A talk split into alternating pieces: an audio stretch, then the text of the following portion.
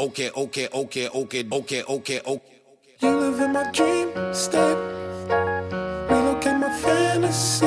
Bonjour à tous et bienvenue dans JDG Radio, le talk.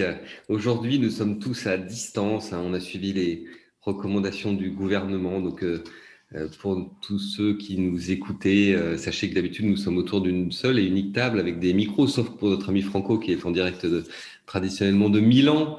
Euh, mais aujourd'hui, euh, tous, chacun chez lui et tous derrière son ordinateur pour ce nouveau numéro du Talk. Avec moi, non pas autour de la table, mais autour de l'ordinateur, Adeline Gombeau, de retour de vacances, en pleine forme donc.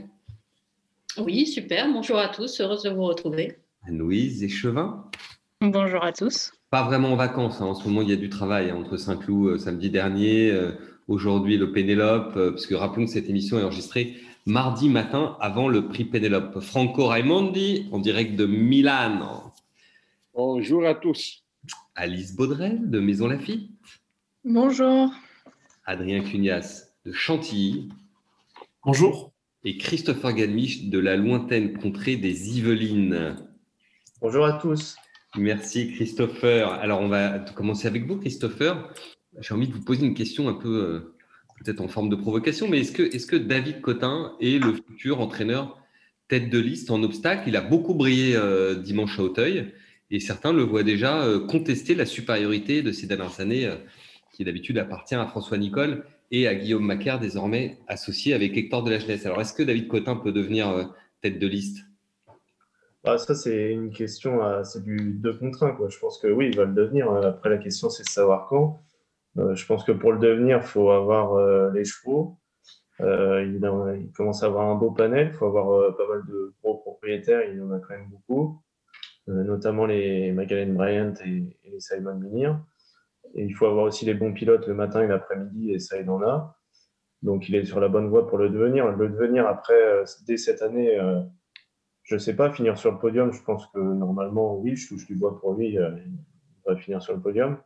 Après, tout peut aller très vite. Il suffit que, euh, qu'il ait un gagnant de grand style et un gagnant de Jousselin, et, et puis que derrière, il continue à faire une bonne année comme il, euh, comme il le fait depuis, euh, heureusement pour lui, la fin de Darino dans son écurie, et ça, ça peut aller vite. Mais en C'est sûr que si, à- si à Pau, il avait eu, il n'avait pas eu la Rhino et qu'il avait fait un meeting comme il en fait d'habitude, ça aurait grandement aidé à, à se rapprocher, je pense, de, de la première place peut-être dès cette année. quoi. Après, c'est sûr que si le Berry venait à faire quelque chose en grand style, euh, comme c'est le favori de beaucoup et c'est un des miens aussi, je pense que Mais est-ce qu'en oui, obstacle, Christopher, c'est comme en plat? Parce qu'en plat, on sait que pour être tête de liste, il, faut ou avoir vraiment gagné beaucoup de courses ou être dans les trois premiers du prix de l'Arc de Triomphe, parce que l'allocation de l'Arc de Triomphe a un effet un peu de distorsion sur les gains. C'est moins vrai quand même en obstacle. C'est quand même la régularité à Auteuil, dans les groupes à Auteuil Ouais, en la, général. régula- la régularité à Auteuil, mais la régularité aussi en province, euh, parce que euh, l'été, il n'y a, que ça, et ça aide quand même beaucoup de, faire la province. Euh, Guillaume Macaire, quand il a été tête de liste, il a été partout. L'effet grand style est moins grand, mais disons que quand on a la force du nombre, qu'on a des bonnes cartouches à Paris et qu'en plus euh, on peut gagner grand style, voire même aussi la grande course de haie, derrière ça peut aller très vite si on court aussi régulièrement l'été, même ne serait-ce qu'à Dieppe et Clairefontaine et, dans, sur quelques hippodromes de l'Ouest, ça peut aller très vite. Alice, qu'est-ce que vous en pensez? David Cotin, tête de liste, ça vous semble réalisable ou? Ah bah, pour moi, sans aucun doute, il le sera un jour, euh, peut-être même cette année, pourquoi pas. Euh, il On a va pour, recommencer, euh, Alice. hein. On va refaire un petit match entre Christopher et vous. Ça a bien marché sur Cheltenham. Là, on va faire un match. David Cotin sera-t-il tête de liste cette année ou non? Alors, vous jouez Oui. Non, non, mais pourquoi pas cette année? C'est très probable. Euh, Voilà, il a un cheval euh, qui fera partie des favoris du grand steeple. Euh, il a des bons jeunes, il a des bons vieux. il est jeune, il communique beaucoup, il, ce qui attire des clients. Il a beaucoup de clients différents. il réussit aussi bien avec les trois ans qu'avec les chevaux d'âge. Enfin, il arrive à faire durer ses chevaux. Il n'y a rien qui va euh, contre ça, quoi. Enfin, Ça fait beaucoup de compliments, ça, Alice. Ça fait beaucoup de compliments. Vous n'avez pas un peu peur de l'arrêter, euh, David Cotin Si, si, si, parce que à Pau, j'avais fait la une sur lui en début de meeting en disant qu'il avait toutes les chances de terminer tête de liste et le pauvre, j'ai complètement arrêté. Il s'est chopé la rhino derrière et je pense que c'est un peu de ma faute. Adrien, vous qui vivez à, Chantilly, le succès de, David Cotin, même si vous n'êtes pas forcément la personne à jour de galop qui s'occupe le plus d'obstacles, mais le, succès de David Cotin, c'est quelque chose de particulier? Bah, moi, ce que je trouve euh, assez remarquable dans sa réussite, c'est que, bon, bien sûr, là, il a le soutien de grandes Kazakhs de l'obstacle avec des chevaux qui sont façonnés et, programmés pour ça dès le départ.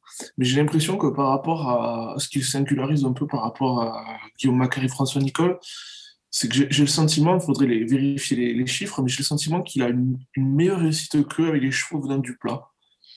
Et ça, c'est quand même, euh, euh, quelque chose de remarquable et il s'en sert vraiment très très bien. Alors je ne suis pas sur les pistes le matin chez, euh, lui, mais j'ai le sentiment que sa méthode leur convient mieux et qu'il arrive mieux à s'en servir. Et c'est vrai qu'il y a un filon à exploiter et il a vu... Euh, il, y a, probablement des, très bons chevaux qui, sont à venir de, cette filière-là. Et on, voit là, il a avec le chien d'Eran avec qui il a gagné, avec le Team Valor avec lequel il a gagné. Et au, au final, un jour, avec ces anciens chevaux de plat, il y aura probablement un très bon hurdler ou un très bon cheval qui en sortira. Quoi. Christopher? Bah, déjà. Ouais, je pense qu'il a Adrien raison. On a déjà vu des chevaux de, grande classe, euh, bah, type Nononito ou d'autres, euh, venir sur les obstacles et avoir un, gros niveau. Et ce que je trouve aussi intéressant, c'est que dans les nouveaux propriétaires qu'il a, qu'il a réussi à avoir, euh, il y avait Curizingaro et Bartabas, qui s'est associé avec, euh, enfin, qui a beaucoup de 3 ans et 4 ans euh, chez lui. Il s'est associé avec Jean-Pierre Dubois. Et on sait que Jean-Pierre Dubois, c'est lui qui, qui, qui appuie sur le bouton pour faire réussir les, les gens, les propriétaires qui sont autour de lui, puisqu'on sait que Daniel Widenstein, il a voulu gagner le grand style, il lui a acheté, il lui a acheté des, chevaux, un lot de chevaux, et dans le lot de chevaux, il n'y avait que des bons chevaux, donc pas de jet. Donc euh, ça peut être marrant aussi de voir l'évolution de la Kazakh euh, Zingaro, qui avant avait très peu de chevaux chez Jean-Paul Gallorini, à bon escient, parce que sont des chevaux gros. Et maintenant, euh, il a beaucoup de 3 ans, bien né. Adeline? Oui, moi, c'est plus, euh, je voulais plus poser une question aux spécialistes de l'obstacle. Euh, à votre avis, dans quelle mesure son organisation, avec, on sait, son antenne qu'il a gardée euh, au Lion d'Angers, joue dans sa, dans sa réussite? Enfin, J'imagine que ça lui permet de faire tourner les chevaux entre Chantilly et, la, Lyon d'Angers. On sait que les coûts d'entraînement à Chantilly sont, sont bien, plus bien plus importants qu'en province. Donc, à votre avis, est-ce que c'est est -ce c'est décisif, ça aussi, dans le dans la réussite qu'il connaît depuis euh, maintenant plusieurs années Je suis pas, personnellement, je suis pas certain que ce soit vraiment très important. J'imagine que ça a été important quand il a pu, euh, quand il y a eu la Rhino, qu'il a dû faire euh, mettre des chevaux de, côté ou pas les rentrer sur Chantilly s'il y a des problèmes sanitaires au niveau des chevaux. Mais après, je pense que l'antenne, ça peut être intéressant pour pour la province ou pour euh, aller courir dans l'Ouest, ce genre de choses. Mais je pense que euh, vraiment tout se passe, à mon avis, euh, sur, sur Chantilly. Et je ne suis pas certain que c'est d'impact. Merci à, tous. Je vais passer la parole maintenant à Anne-Louise. On va changer de spécialité. On va retrouver le plat parce qu'on a vu une nouvelle star en piste, Big Five. Euh, Anne-Louise, il, vous a tapé dans l'œil à ce point-là, pas à ce point-là? Est-ce que certains disent que c'est le nouveau Vazirabad? Est-ce que qu'est-ce que vous en pensez justement de ce Big Five? Bah, enfin, on peut rien leur reprocher. Le poulain, il a, il a couru cinq fois, il a vaincu en cinq sorties. Il a gagné le prix Rack Royal hier par 5,5 longueurs. Enfin, Très impressionnant. Il les a déposés. Très impressionnant. Très impressionnant, pour sa première euh, sur 3000 mètres. Donc, il a tout pour être, euh, enfin, pour euh, devenir un futur très bon stayer. Il n'y a pas de doute sur le sujet. Après, le comparer à Vazirabad, c'est un peu compliqué, d'autant plus que Vazirabad, à 3 ans, il avait gagné Chaudney et le, et le Royal Oak, en fait. Donc, Vazirabad avait quand même beaucoup d'avance sur un, sur un Big Five dès, son, dès l'année dernière, enfin, dès son âge de 3 ans. Oui, donc la comparaison, la comparaison pour vous, pour vous s'arrête là. Mais il n'empêche que euh, voilà, ça, fait, ça faisait quand même quelques temps qu'on n'avait pas vu un stayer aussi efficace, peut-être alors. Oui. Oui, c'est probablement un futur très bon stayer. C'est un cheval qui est, qui est tout neuf, donc qui va certainement progresser encore avec, avec le temps et rattraper un peu le temps perdu, parce qu'il a quand même débuté au mois de juin, si je me souviens bien, l'an dernier.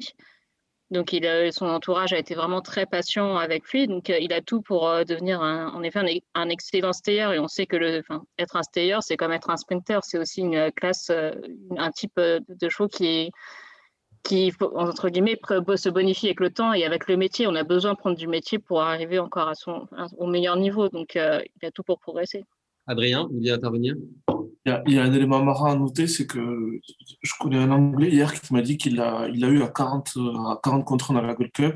Et chez les Books, et ce matin, il a 25 contre 1. Alors, la, route est longue, mais je veux dire, en tout cas, sa prestation a été remarquée bien au-delà des frontières françaises. Il y a beaucoup de gens qui ont été impressionnés par sa performance. Mais de là à gagner quand même la Gold Cup, en plus, la Gold Cup ne se court pas dans le même terrain que le Royal, parce que la Gold Cup, souvent, c'est dans un terrain qui est plutôt euh, quand même Non mais, non mais, bien sûr, mais je veux dire, c'est que c'est ça atteste de, de, de l'éclair de glace qu'il a fait. Je veux dire, il a été très impressionnant. dans, la, enfin, les courses comme la Gold Cup et dans les courses de Steyer, on a quand même des Stradivarius, on a euh, subjectiviste le Mark Johnston. Donc il a quand même beaucoup de chemin à faire avant de rattraper, euh, d'arriver avec ces chevaux-là. Il a encore beaucoup à prouver, mais il aura tout un programme euh, pour Steyer qui va certainement l'amener à, à se dévoiler totalement sur la distance. Est-ce qu'il faut courir par contre la Gold Cup dès cette année? Je J'en suis pas sûre parce que c'est quand même une course qui est extrêmement dure et qui laisse des traces. Christopher? Ouais, non, je me souviens justement pour rebondir sur euh, ce que dit Anne-Louise, qu'à euh, l'époque où euh, Costal Pass l'avait couru, il était arrivé un peu en, grand favori. C'était un autre profil de, cheval, mais du coup, ça lui avait laissé vraiment une, marque indélébile. il avait fini troisième, il avait une course très dure en démarrant de loin.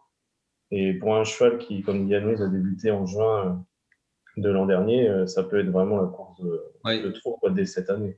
Franco, euh, la, Gold Cup, c'est un terrible, c'est un terrible combat. Hein. Faut, faut pas y aller, faut pas y aller quand on n'est pas prêt. Hein. Non, euh, c'est 4000 mètres. le dernier Français qui a gagné, je crois, c'est Westerner, qui avait gagné à, à York, qui c'était piste plate. Euh, et, pas, et pas Scott. Donc, euh, petit avantage. Et euh, quand il avait essayé à Scott, il, il a été battu un peu pour manque de tenue dans les derniers 200 mètres. C'est un vrai combat. Là, il faut voir encore si Stradivarius sera égal à lui-même. Mais les, Anglais, ils ont quand même beaucoup de, bons chevaux détenus. Et, euh, et ça va être vraiment un test. Oui. Adrien? Euh, Je pense que son entourage est, prudent et c'est pas. Enfin, je pas le sentiment qu'il est que ce sont des gens qui tentent des paris insensés quoi. Mais en tout cas, c'est assez réjouissant de voir qu'on a un stayer de premier plan en France ou un cheval qui s'annonce comme un stayer de premier plan. Et je pense que faut pas hésiter à s'enflammer quand on peut s'enflammer. Enfin, je veux dire, c'est super, ça met un peu de piment dans l'actualité des courses. Et moi, j'ai une certaine affection pour les chevaux de tenue comme ça. Et, euh, euh, c'est un vrai plaisir d'avoir eu ce cheval et je, lui souhaite un bel avenir parce qu'on a besoin de vibrer. Adrien, je vous laisse la parole précisément pour parler un peu d'élevage avec lui, parce que c'est un cheval qui a une origine euh, qu'on connaît bien. Bah, c'est surtout en fait sa mère a une histoire extraordinaire parce que Louvain, elle avait été rachetée 28 000 guinées à Tats Yearling. Ça a, été, ça a été une bonne deux ans en France euh, sous la Kazakh Cavana. Elle était chez, entraînée par Gibson. Elle était, elle était sur le podium des Jouvenceaux et du Crédérem de l'Ouest.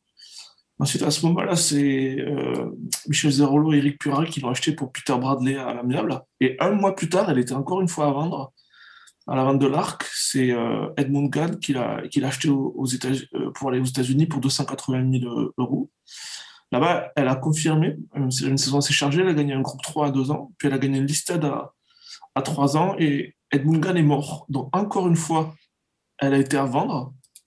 Et là, personne, en fait, se, battait pour l'avoir. Enfin, je veux dire, donc c'est Eric Purari, Zero qui sont retrouvés à la racheter enfin à l'acheter pardon parce qu'il y avait une affaire à faire mais les, gens ne se battaient, pas du tout pour, l'acheter en tant que poulinière et dès son troisième produit elle a donné Flotilla donc il a gagné une Breeders' Cup et, une, poule, une poule là elle a été revendue encore une fois à l'amiable cher à Alchania.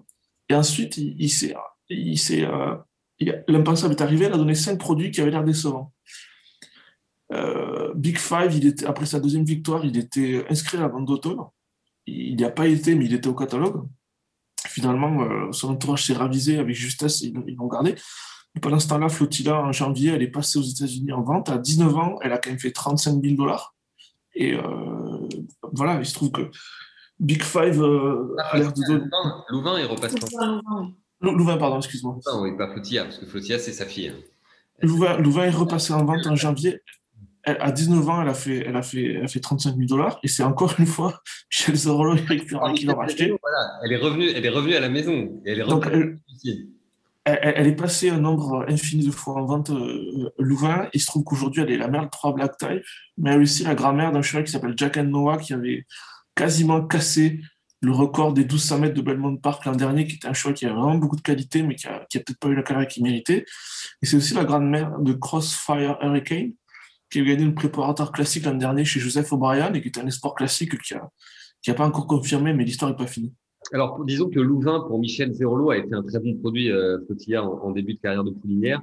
Là, Michel la récupère euh, en fin de carrière de poulinière. Je ne sais pas s'il connaît la célèbre phrase de Daniel Wildenstein qui disait que les, les poulinières faisaient leurs meilleurs produits tout au début ou tout à la fin de leur production. Donc, si Ouais. c'est le cas, je, je souhaite, euh, je souhaite à Michel Zerolo que Louvain donne un dernier gagnant de groupe 1 euh, à 20 ans. Ce serait, euh, ça serait la fin d'une belle histoire. Anne-Louis, je vous rends la parole parce qu'on a vu aussi en piste un certain Barati qui nous a tapé d'ailleurs euh, tous collectivement dans l'œil hein, et qui a, qui a été récompensé d'une Rising Star. Oui, euh, qui a débuté du coup hier à Chantilly. Donc déjà, on remarque, enfin je, n'étais pas à Chantilly, mais rien que dans le rond, on le remarque puisque c'est un alezan avec quatre grandes chaussettes qui est copie conforme de son frère Finch. Et puis en piste, euh, qui s'est montré euh, assez vert, qui a mis un peu de temps à accélérer, puis qui a accéléré et qui a réussi à s'imposer malgré le fait que sa selle est, euh, est reculée. Donc son jockey Pierre-Charles Boudot a joué un peu les équilibristes, mais le poulain s'est vraiment posé dans une belle action avec une belle accélération, ayant mis un petit peu de temps vraiment à comprendre ce qu'il fallait faire.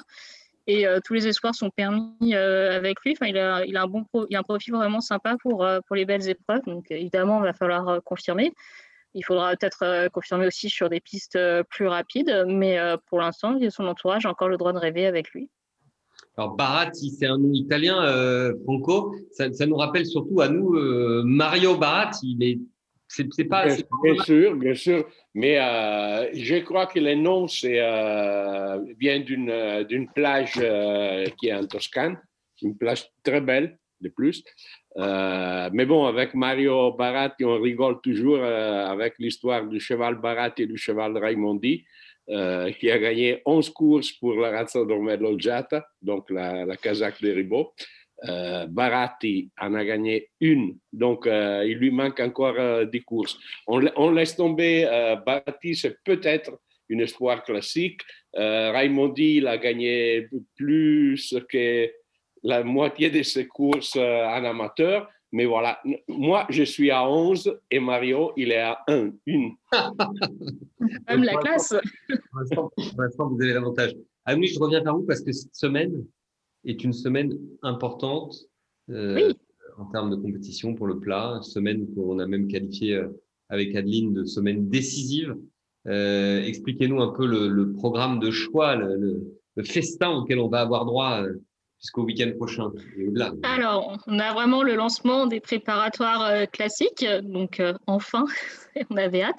Donc, ça va commencer euh, cet après-midi avec le prix Pénélope, je rappelle, là il est 11h56, donc le prix Pénélope n'est pas encore couru. Donc, quand vous écouterez le podcast, vous saurez certainement le résultat de la course, donc on ne va pas trop en débattre ici. Jeudi, on prend la direction de Deauville avec euh, l'imprudence et le Djebel. Donc, euh, l'imprudence, moi qui m'enthousiasme pas forcément, mais le Djebel euh, qui a vraiment l'air intéressant, il y a des bons profils. euh, Si Tata n'est pas d'accord. Aline n'est pas Non, mais d'accord. l'imprudence, on devrait, on devrait revoir euh, 6 euros, la. Oui, voilà, c'est euh, elle, c'est un peu euh, la pouliche qu'on attend de revoir, mais derrière, c'est pas forcément la course la plus euh, la plus, enfin, derrière 6 euros, c'est pas forcément la course qui elle, écrase, elle écrase un peu le, ça. le lot comme ça au papier, en tout cas. C'est ça. Le Jebel a l'air d'avoir plus de poulains qui peuvent prétendre au succès. Et dimanche, enfin, la réouverture de, de la maison de Paris-Longchamp. Ah. ah. on attend ça depuis, depuis des mois. Et donc une réouverture en beauté, puisqu'on a le prix La Force, le Vento, le Noailles, etc. Et donc d'ici une semaine, dimanche prochain à Longchamp, on aura la grotte et le Fontainebleau. Donc on est vraiment dans les classiques et on attend de voir les espoirs classiques français, parce que c'est vrai qu'on a pensé voir euh, quelques exports classiques dans les, dans les euh, semaines précédentes et on n'a été pas forcément euh, très enthousiasmés, mais enfin, c'est c'est voilà, on attend, de, revoir. On a vu quelques euh, bons petits euh, poulains. On a vu euh, enfin Fort Payne qui a le droit d'avoir des, des, espoirs. on a vu bon Sweet Lady qui elle devrait recourir la grotte, donc on en saura plus après la Camargo, etc. Et c'est vrai que pour l'instant, enfin, autant on n'a pas eu vraiment de super deux ans l'an dernier en France. Du coup, on attend un peu de voir ce que les trois ans vont révéler dans les prochaines semaines. Thomas, euh, vous vouliez nous dire un mot du, prix d'Arcourt en particulier euh, qui aura lieu dimanche? Oui, effectivement, parce que cette année, c'est vrai que je le trouve plutôt euh, bien composé quand on regarde les engagés. On a notamment Scaletti, on a également Trip qui n'a plus été revu depuis sa quatrième place dans l'Arc de Triomphe l'an passé. André Fab est bien armé. On a également avec Mareo Australis. on a les deux représentants Godolphin aussi, Algier et Sublimis.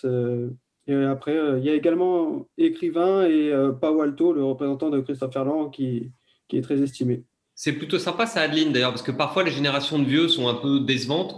Ça dépend de euh, comment les chevaux ont vieilli, comment les générations ont passé. Mais là, là c'est vrai que ça a l'air assez relevé au niveau des, des, anciens. Oui. Alors, est-ce que le, la saison perturbée l'an dernier, où, souvenons-nous, on ne courait pas à cette période-là, a fait que les, que les gens ont fait le choix de garder leurs trois ans à l'entraînement à quatre ans et tout ça, mais c'est vrai que, que du coup, on, a, on devrait avoir une génération, enfin, en attendant de voir la génération classique se révéler, de voir vraiment les, des chefs de file se, dessiner, en attendant, on a des, on a des chevaux d'âge, même si les quatre ans, ce n'est pas vraiment des vieux qui, bah, qu'on a hâte de revoir ou qu'on a déjà revu avec, euh, avec plaisir. Donc euh, peut-être que c'est lié, euh, comme je vous disais, au, Covid et au fait que, que les chevaux n'ont pas couru pendant quasiment deux mois en début de saison. dans, ce, dans ce festin royal qui nous attend, il y a également de l'obstacle, évidemment. Fin de semaine, à partir de jeudi, là je me tourne vers, vers Alice et vers Christopher. À partir de jeudi, on va en Angleterre, on va à Entry, la maison du mythique Grand National de, Liverpool.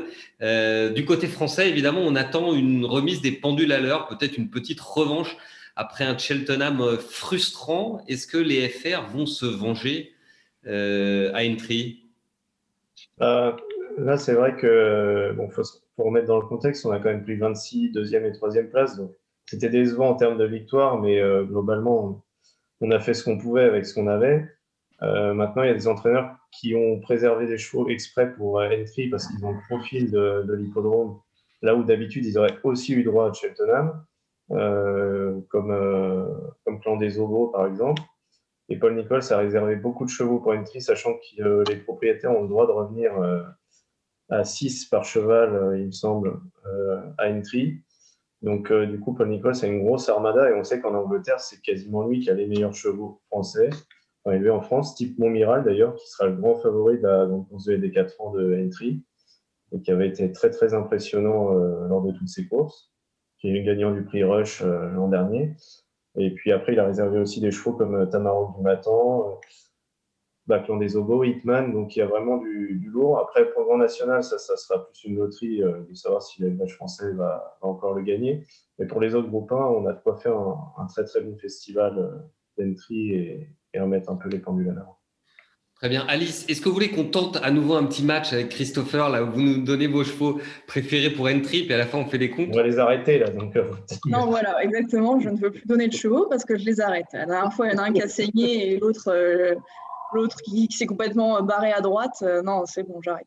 je rassure Alice, j'avais aussi arrêté un bon nombre de FR quand j'avais fait mon papier sur le 15 de Cheltenham parce que le 15 s'est pris une bonne une bonne claque dans la tête. Le 15 français à Cheltenham a, effectivement a, fini plutôt deuxième, comme le 15 de France d'ailleurs dans le tournoi Destination, qui a fini plutôt deuxième, qui était programmé pour la victoire et qui n'a pas réussi à gagner. Franco, euh, également à l'international, il y a eu des choses euh, intéressantes. Je pense notamment à la double triple couronne euh, sud-africaine.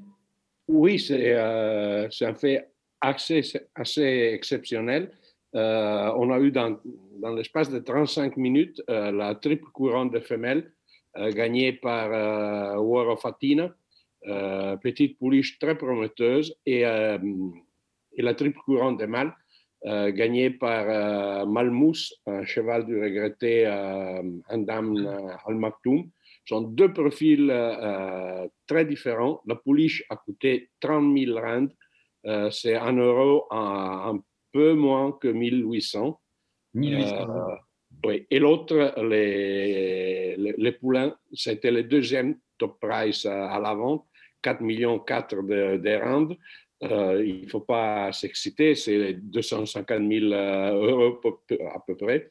Euh, pour leur triple couronne, ils ont gagné dans les trois courses de la triple couronne 90 000, 90 000 euros. Ce sont des millions de rennes, mais bon, plus des, des bonus. mais avec les bonus, on arrive autour de 200 et quelques mille. Euh, de ce qu'on a pris, euh, Malmous ne va pas courir la d'Urban July et euh, il paraît qu'il va rester en Afrique du Sud. C'est un peu un, cadeau que euh, le Cheikh Andan va faire aux, aux, éleveurs australiens. lui, il a toujours soutenu très fort cet élevage-là. Euh, pour ce qui est la pouliche, euh, elle est sur, sur les marchés, euh, donc déjà beaucoup d'offres pour elle. Et, il faut noter aussi qu'en selle au, au poulain, à Malmous, il y avait 19 ans Hugh Ferraris. Pour moi, c'est un des jeunes pilotes les plus prometteurs de la planète. Euh, en restant dans le domaine des pilotes, on va signaler euh, que les Italiens ah, ont, viva, viva voilà, c'est bien. Voilà, ont, gagné euh, cinq groupes 1, cinq groupes dans d'autres pays dans une semaine. C'est-à-dire, De Tori et Antonio Fresu, ils ont gagné groupe 1 dans, la, le grand meeting de, la Dubai World Cup. Les deux de Muro, ils ont gagné euh, Mirko au Japon en groupe 3 et, Christian les, prix Edmond Blanc. Et pour bien terminer, samedi, Umberto Rispoli, enfin, il a gagné son derby, son vrai derby de groupe 1, le Santanita, le Derby. En Italie, on, le surnommait Umberto II, c'est-à-dire Umberto le deuxième, car il avait pris euh, quatre deuxièmes places dans le derby italien. Là, il s'est exporté aux États-Unis. Il a gagné deux petits derbies avant, les Twilight Derby et le Delmar Derby. Et là, il a vraiment un cheval de Kentucky Derby. Et euh, j'ai parlé avec lui hier. Euh, donc, pour ceux qui, aiment ou qui veulent découvrir vraiment les courses américaines, on a embauché un nouveau reporter des États-Unis car Umberto, c'est vraiment très, très, très informé. Il, regarde tout. Et euh, en fin de semaine, on va vous passer, euh, disons, son, report, euh, son report américain. Et c'est assez rigolo. À, lire, à lire dans Jour de Galop, en cette fin de semaine, Adeline, on aura beaucoup de, beaucoup de belles choses aussi. Je crois qu'il y a, une interview en podcast de Yoritz Mendizabal qui vient d'être réalisée. On a également une rencontre avec Jean-Pierre Avec Jean-Pierre Barjon le président du Trot qui a gagné groupe, euh, comme tous les lecteurs de Jour de Galop le savent, euh, samedi à Saint-Cloud avec, euh, avec Wally. donc, pas mal, de, pas mal de choses intéressantes. On devrait pas trop s'ennuyer en lisant le Jour de Galop le soir en s'endormant ou le matin en se, réveillant au choix. Mais voilà, entre le côté sportif et des et, France internationale et des, rencontres que nous avons d'ores et déjà enregistrées ou qui vont l'être dans les heures qui viennent, ça devrait être ça devrait être sympa. C'est une très bonne nouvelle. Merci à tous pour votre participation. Merci à tous de nous écouter euh, plus nombreux chaque semaine. Merci pour votre fidélité. Surtout, prenez soin de vous et on vous dit, nous, à la semaine prochaine. Bye bye.